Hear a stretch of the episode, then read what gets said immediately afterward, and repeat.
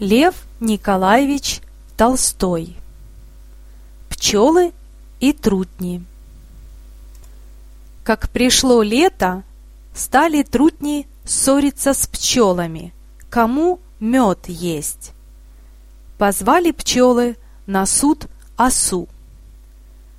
Оса и говорит, «Мне вас рассудить сразу нельзя. Я еще не знаю, кто из вас мед делает. А разойдитесь вы в два пустые улья, в один пчелы, а в другой трутни. Вот через неделю я увижу, кто больше и лучше меду наделает. Трутни стали спорить.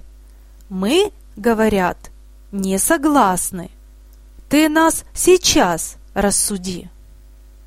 Оса и говорит, Теперь я вас сейчас рассужу. Вы, трутни, не согласны от того, что меду делать не умеете, а только чужое жрать любите. Гоните их вон, пчелы. И пчелы побили всех трутней. Конец сказки.